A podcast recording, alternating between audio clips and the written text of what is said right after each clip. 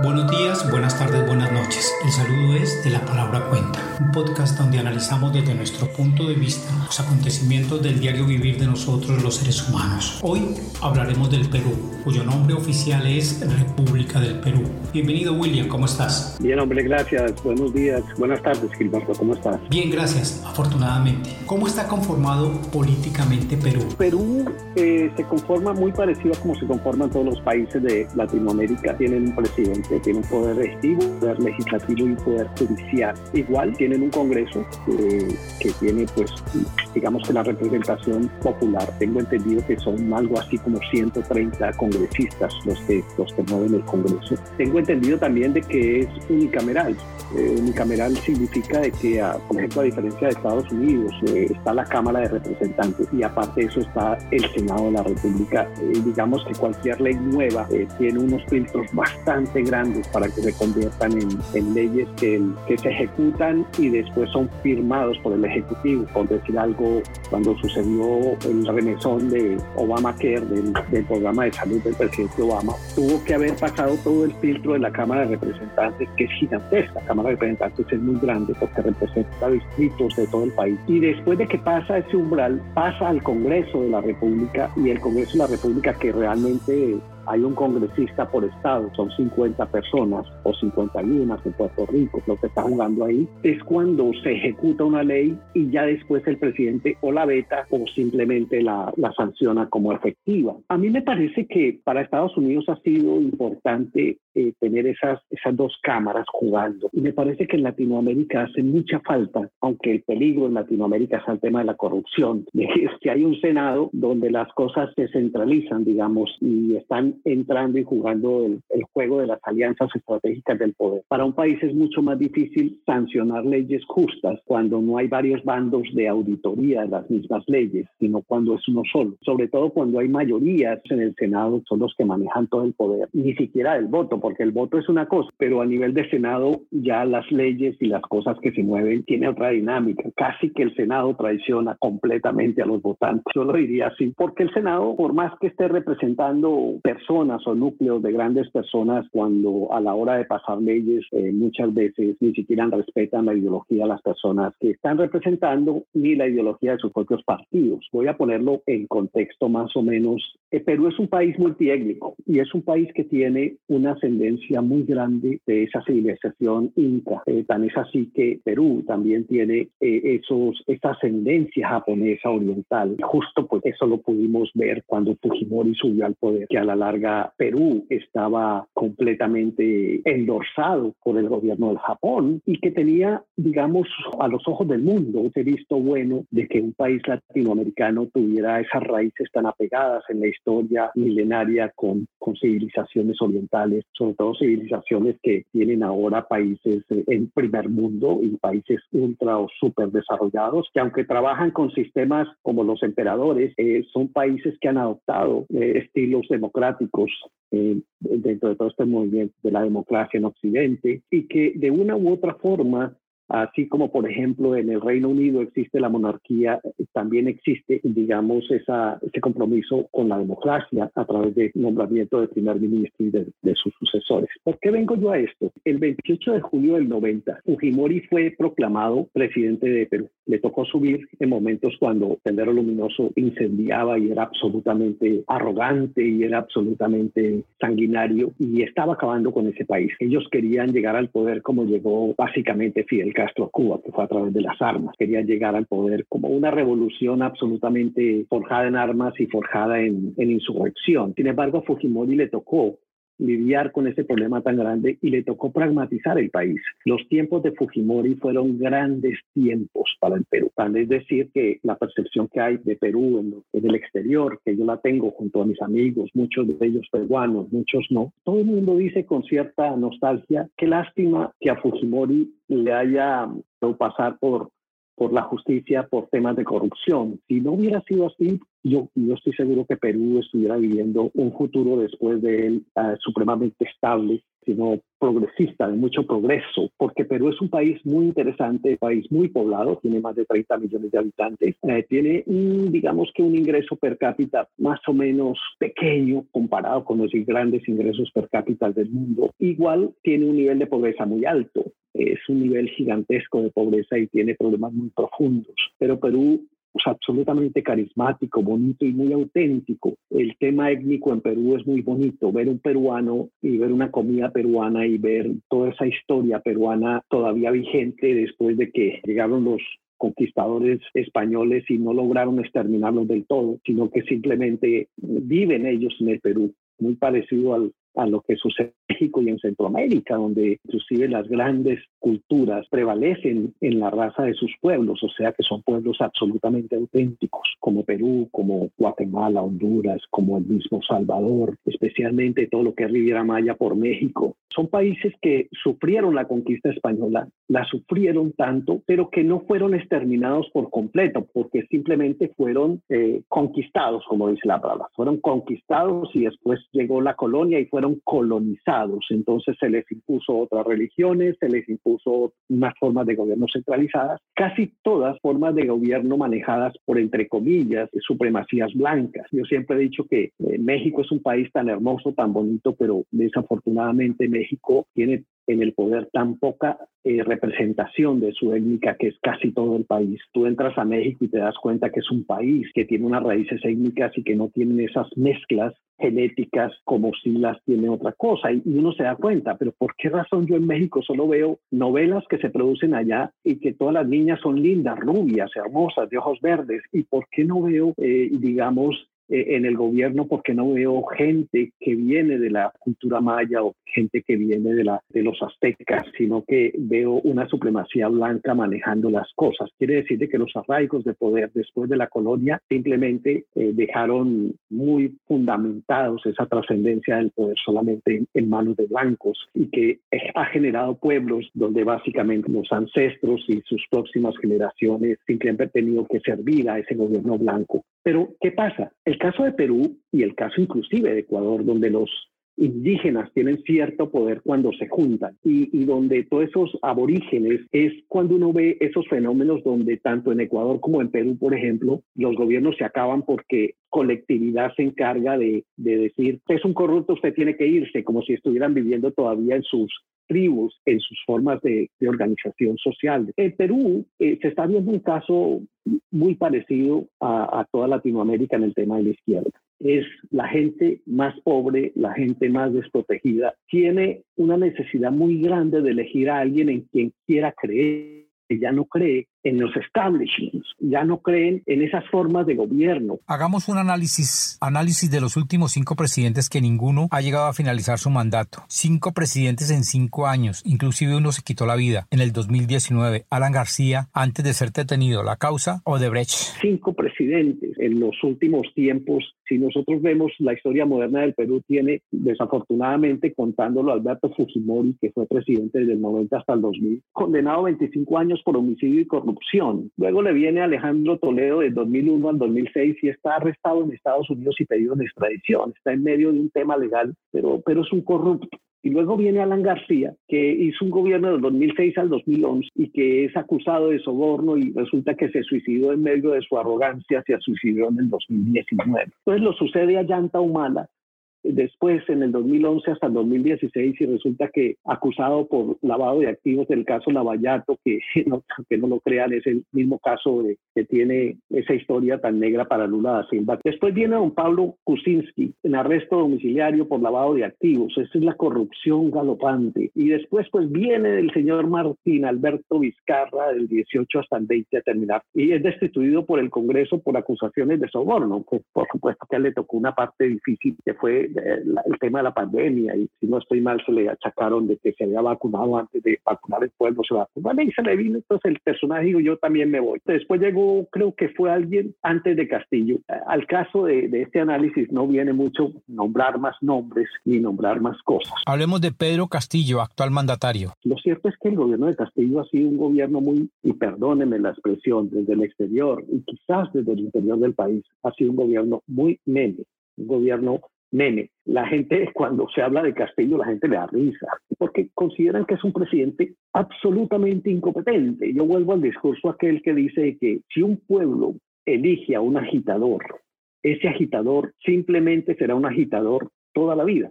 Se sabe que fue alguien metido en docencia, metido en sindicalismo, metido en, en esos movimientos de opositores, gobiernos opositores ideológicos. Cuando suben al poder, realmente no saben mucho de, de, mover el poder. Entonces, lo que hemos venido viendo aquí nosotros es que cuando él llevaba unos pocos meses ya había cambiado el Congreso cuatro veces. Es impresionante. En, términos generales, lo que se cree es que eh, el gobierno de él ha sido el gobierno de sí juro, que es lo que más sale en televisión cada vez que posiciona un nuevo ayudante en la presidencia, porque el anterior no sirvió mucho, o se le han ido personas porque cuando las pone el pueblo mismo hace tanta presión de que el que llegó simplemente el sí juro solamente le dura cinco días o un mes o dos meses, porque es difícil gobernar cuando el liderazgo es tan pobre el tema del liderazgo del presidente de Perú ahora es de mucha pobreza, es muy lánguido y es absolutamente desprolijo, para usar una palabra, digamos, que hay. William, ¿qué partido político gobierna actualmente en el Perú?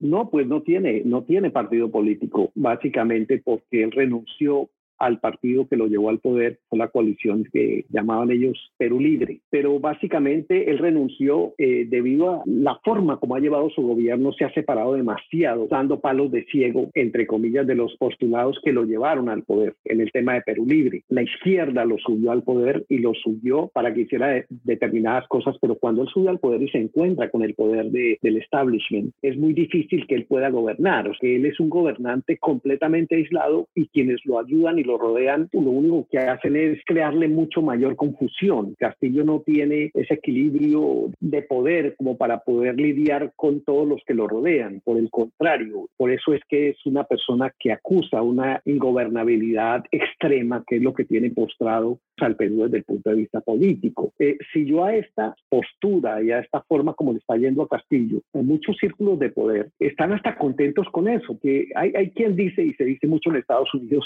especialmente los conservadores, dicen que entre menos gobierne un presidente es mucho mejor para todo el mundo. Y yo veo que a la larga eso puede estar pasando en Perú. Para mucha gente, entre más ocupado esté en medio de la confusión que no puede organizar, para el Perú viene siendo mejor porque va como de agache pasando en los temas y ese presidente en medio de su torpeza se empieza a dañar el aparato económico, la macroeconomía y todo eso, ahí sí la cosa sería mal. O sea, como que dice, ah, sí, eh, funciona mal, no es muy inteligente, es más bien meme, lo que hace no, no lo hace bien, qué vergüenza nuestro presidente, pero mientras no esté dañando determinadas cosas, pues que él esté entretenido con sus cosas vergonzosas, por decir algo. Él ha estado más ocupado tratando de organizar el desorden que organizó cuando fue presidente y se encontró frente al poder, que ya ni siquiera pertenece a un partido, él pertenece ahora más o menos es como a los medios de comunicación, como a la prensa, a la oposición, él, es como un Dios me lleve y Dios me traiga en términos generales y sí es un desgobierno absolutamente. Yo creo que es el gobernante más desprestigiado que hay ahora en toda la América Latina, porque como quiera que sea, pues los dictadores, dictadores son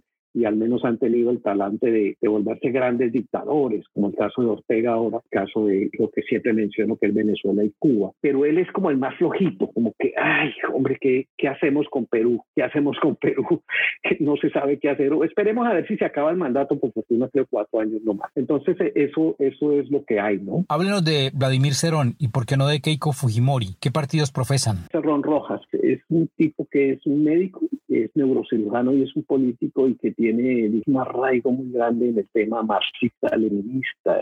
son personas que son como esos reductos de sendero luminoso, como esos románticos de, la ultraizquierda, y es prácticamente eh, una persona de la que se, se, dice que tiene una gran influencia en el gobierno de Pedro Castillo. Sin embargo, de todas maneras, eso es lo que se dice allá. Se dice de que pues es una persona muy perseguida por corrupción y por ese mundo tan negro que hay detrás del poder y, por el poder que maneja la corrupción en nuestros países, en todos los, casos. Es complicado, hay muchas personas que manipularon a Castillo para llevarlo al poder. Es una mente, no se puede decir débil como gobernante, pero también es una persona que eh, eh, es, dubitativo y que de pronto puede entregarse al mejor postor en el momento en que está. En cuanto a Keiko, Keiko le ha tocado muy difícil. Keiko puede ser una buena opción eh, para el futuro del país, porque ciertamente trae la formación de su padre, pero trae el karma de su padre. Eh, manejar el karma de la corrupción, digamos que es un arma muy poderosa para la oposición que pueda tener una Keiko Fujimori. Es un arma muy poderosa para la oposición que es tacharla de corrupta,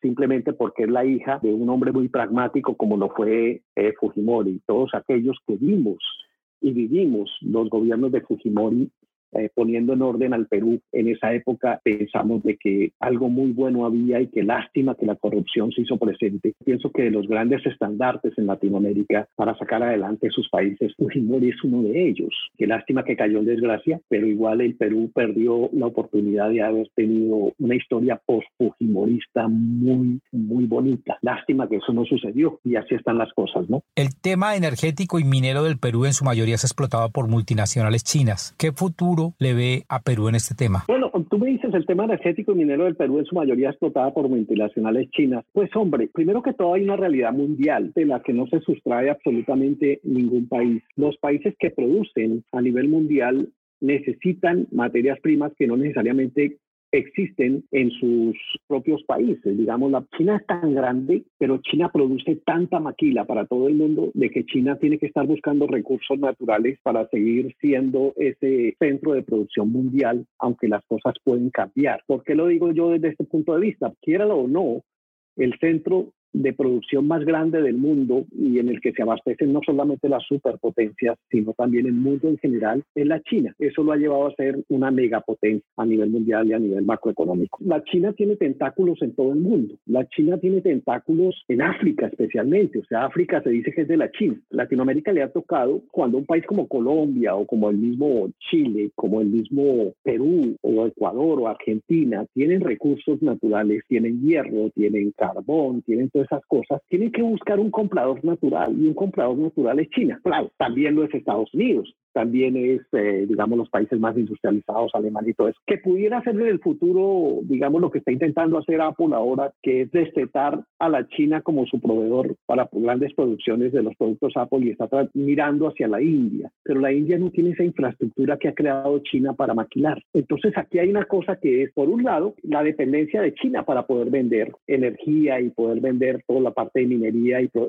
yo no hablaría tanto de minería, sino recursos naturales. Pero por otro lado está el tema de Perú y el tema de muchos países de Latinoamérica que por estar sumidos en el desorden que hay a nivel político, el desgobierno que hay, eh, muchas veces no tienen tiempo para tener una política mucho más balanceada. Perú ha tenido unos chispazos a nivel comercial muy buenos y Perú, pese al desorden, es uno de los países más sólidos, digamos, entre comillas, dentro de la región, junto a Colombia, junto a Chile, junto a Brasil quieralo o no, Perú es un país interesante. Tal es así que Perú históricamente se ha unido a Colombia a negociar tratados y otras cosas. O sea que no estamos hablando de un país débil. Perú tiene un gran potencial, pero desafortunadamente está navegando en esa incertidumbre política y en esos manejos tan desprolijos que le brinda la izquierda al gobierno en, en cualquier parte del mundo, especialmente en toda Latinoamérica, que deben muchos favores a los propios agitadores de los mismos partidos que están gobernando, que era un síntoma que nosotros analizábamos cuando, cuando hicimos el podcast sobre Petro y los nombramientos de decreto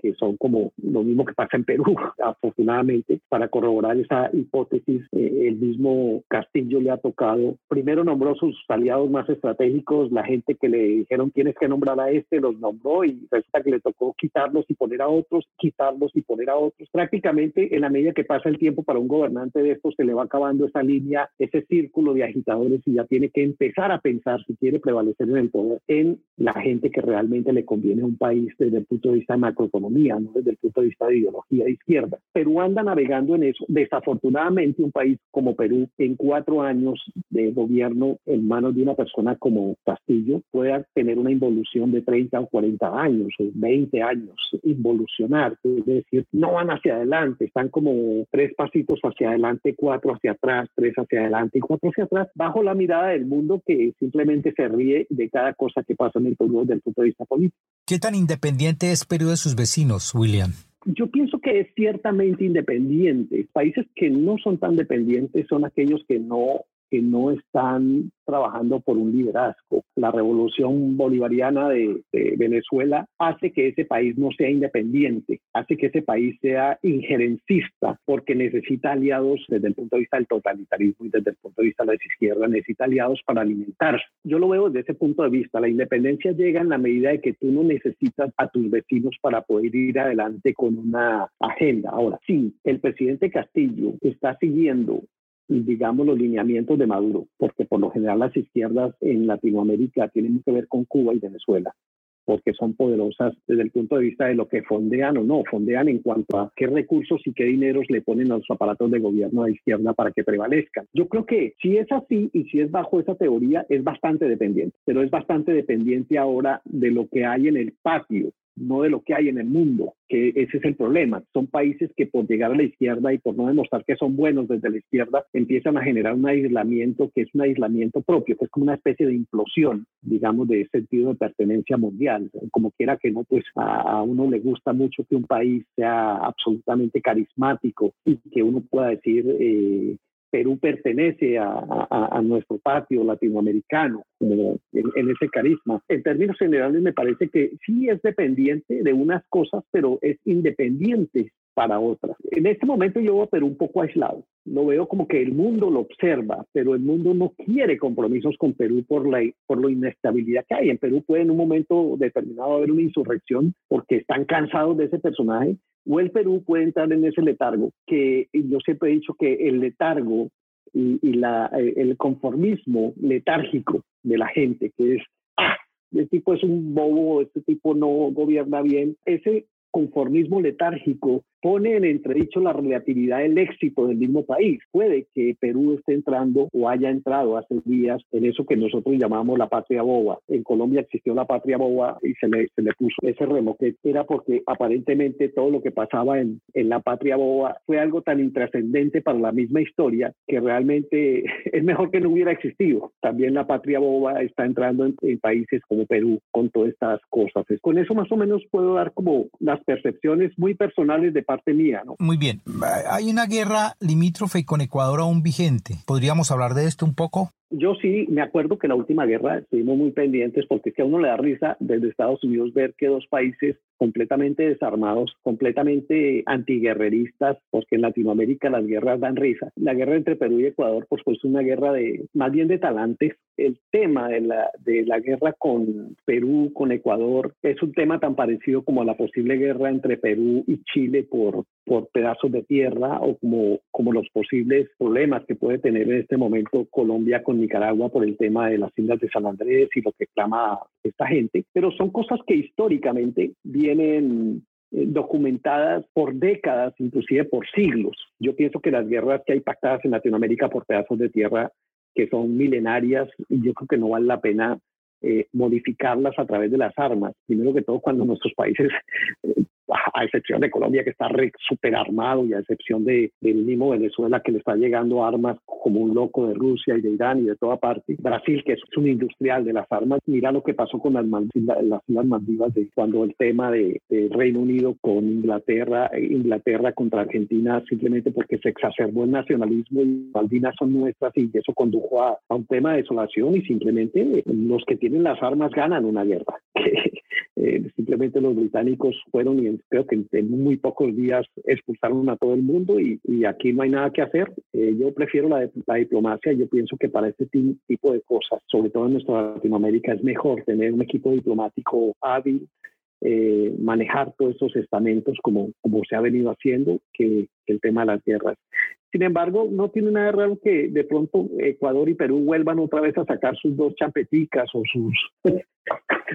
Me da risa decirlo, pero pero es sacar a la gente a que la maten a punta de pistola, porque realmente, primero que todo, no son países que están unidos a la OTAN, que si hay un conflicto como el de Ucrania, pues entonces va a llegar la mitad del mundo que tiene armas atómicas y que tiene todo tipo de misiles para defender una soberanía. Eso no va a pasar ni en Perú ni en Ecuador, porque lo que están peleando no es ni recursos naturales ni nada, sino simplemente unos linderos. Y, no lo estoy diciendo de una forma, digamos, despectiva, sino que es que es poniéndolo como en el contexto de la de la importancia de la guerra para países que tienen otras necesidades mucho más importantes que atender como Perú y Ecuador. Es William Castaño Bedoya, escritor, novelista y guionista. William, ya para finalizar, ¿podría estar Perú en un callejón sin salida? Pues yo creo que históricamente mm, en un callejón sin salida podría estar el gobierno actual del Perú, pero no el Perú. Yo pienso que mientras las cosas sigan fluyendo y se acabe el mandato de este personaje y Perú no se destruya del todo porque, porque está muy muy ocupados desgobernando, pues para mucha gente en el Perú es mejor que las cosas sigan así. Si el desgobierno del Perú lo está involucionando en, todos sus indicadores económicos y en todo lo que está afectando la sociedad, tanto la sociedad, digamos, de la, de la libre empresa, porque son países que quieran o no viven de la libre empresa. Entonces, ahí sí, Perú pudiera evolucionar mucho. Perú debe estar buscando un gran gobernante. Perú debe estar buscando gobernantes que duren y que aparte de eso sean muy pragmáticos, inclusive que tengan la representatividad social de sus grupos étnicos. Grupos étnicos hay que ampararlos para que se desarrollen, para que vayan a las mejores universidades del mundo, para que vivan socialmente en la actualidad del mundo. O sea, no se puede hablar de inclusión, que es nombrar un presidente porque simplemente viene de determinada derivación, si ese presidente no está preparado para, para grandes ligas. Ya lo se ha intentado allá con Ayanta Humala y se ha intentado también con este otro personaje, pero resultaron corruptos.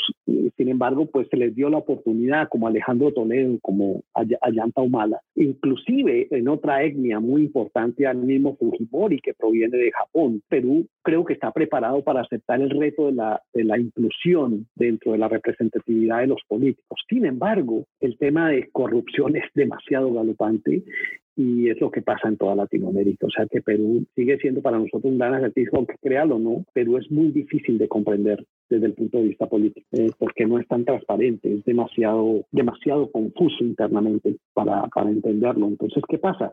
Es que es un tema de los votantes, los votantes tampoco están eligiendo bien, no están eligiendo bien.